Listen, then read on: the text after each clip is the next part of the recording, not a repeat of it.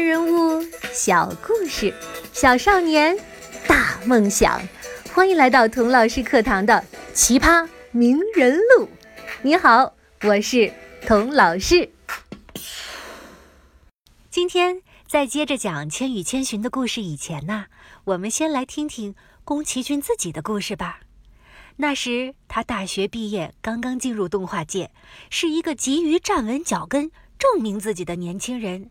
而那时的日本呢，刚从二战的废墟中站立起来，进入科技兴国、经济飞速发展的时代，人人都拥抱新科技，拥抱西方的现代化，拥抱发展、财富和成功。所以当时最流行的动画片呢，从手冢治虫的《铁臂阿童木》开始。到宇宙战舰大和号，到超电磁机器人 V，到太空突击队，银河铁道九九九，到 V 型电磁侠，同学们听出来没有？是不是都是高新科技和机器人的题材呀？而且里面的主人公啊，大多是金头发、蓝眼睛的白种人，哈，不像日本人。好不容易出了一个藤子不二雄，终于愿意以普通日本人的生活为原型了。主角终于也不是机器人了，而是一只机器猫。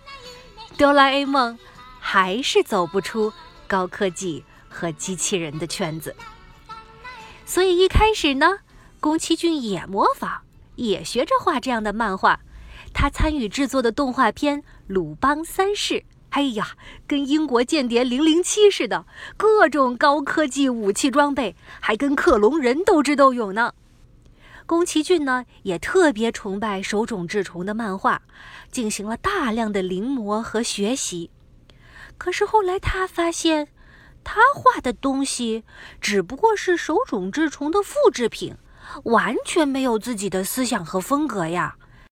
他崇拜的偶像，这时反而变成了束缚他的锁链，让他迷失了自我。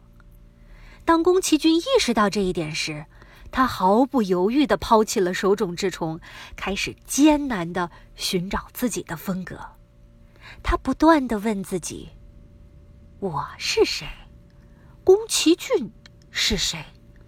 什么才是我真正想说的故事呢？”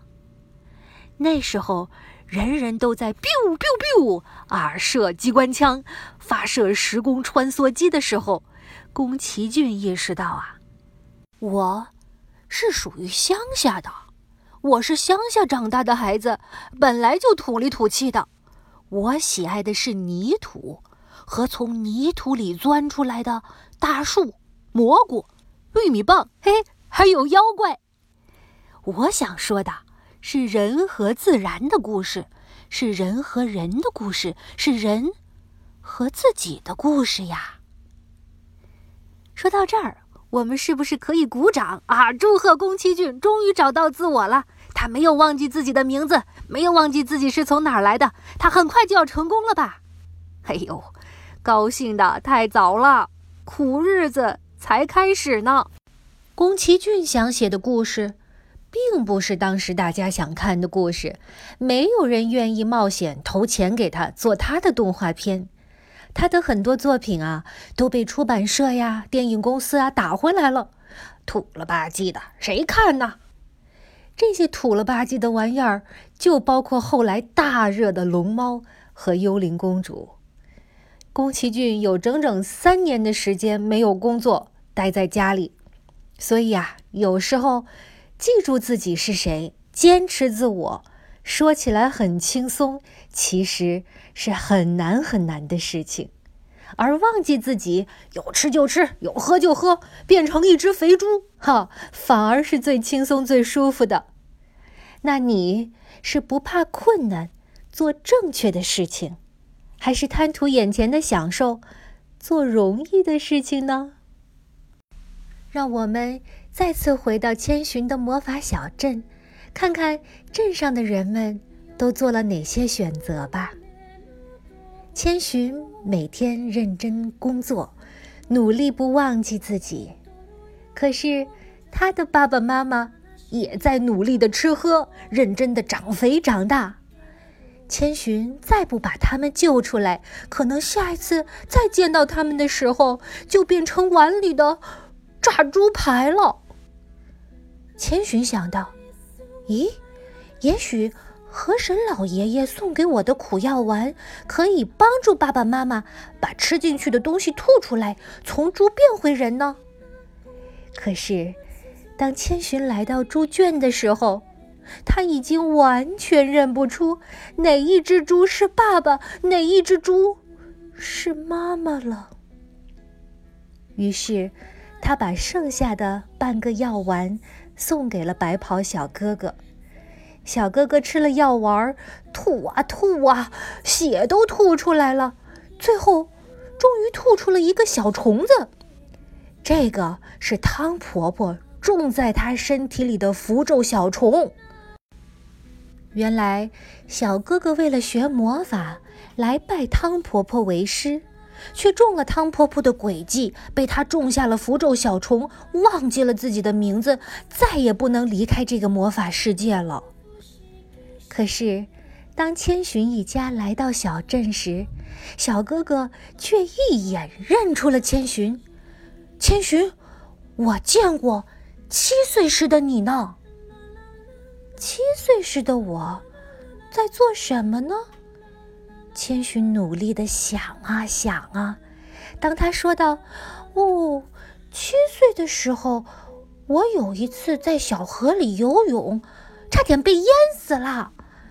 那条小河，那条小河好像叫琥珀川。”当他说出这三个字的时候，小哥哥突然大叫：“我想起来了，我就是琥珀川的河神，我叫镇早见琥珀主。”想起了自己的名字，白袍小哥哥突然变成了一条白龙，他开心地拉着千寻，嗖地飞到天上。他们一起流出了快乐的泪水，他们流出的眼泪没有向下滚，而是向上飞，飞到天上去了，因为那是快乐的眼泪啊！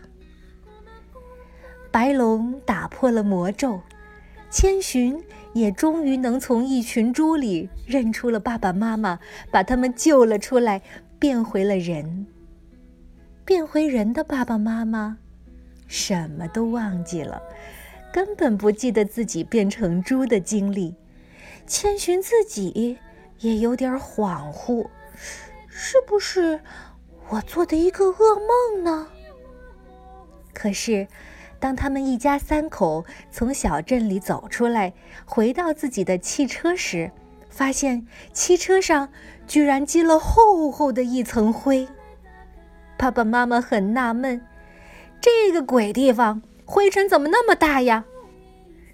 可千寻明白，过去的几个月不是一场梦，而是一个真实发生的故事。在这几个月里，千寻从娇气的小女孩，变成了大笑的面对神魔、用双手养活自己，甚至亲自救出爸爸妈妈的小英雄。这，就是千与千寻的故事。宫崎骏创作《千与千寻》的时候，已经六十多岁了。他把他的人生智慧和思考，通过一个十岁小女孩千寻的故事，告诉了我们：千是迷失的自己，千寻是真正的自己。在长大的过程中。也许你要从爸爸妈妈的怀抱，从朋友的环绕中走开，暂时变成孤单的一个人，在陌生环境里学习工作的千。可是，只要你记得走上这次旅途的目的，记得自己是谁，就永远不会丢了自己，变成一个你根本不想成为的陌生人。而那些已经忘记自己是谁的大人们。就会变成猪。千寻大声的提醒他的爸爸妈妈：“不要吃的太胖啊，不然会被吃掉的。”其实，千寻是在提醒我们每一个人，不要放纵自己，浪费生命，不要在欲望里迷失了自己呀。有的同学说：“童老师，我明白，坚持自我很重要。可是我听说，现在电脑高科技这么发达了，宫崎骏老爷爷还在坚持用手画动画呢。”哎，你说他是不是跟我爷爷似的，不会用电脑啊？哼，宫崎骏坚持手绘动画，是不是因为他太老、太过时、太赶不上时代了呢？好的，下一集童老师再接着给你说宫崎骏的人生故事。现在你听到的就是电影《千与千寻》的主题曲，《永远和你》。在一起，赶紧订阅我们的节目，让我们也永远在一起吧。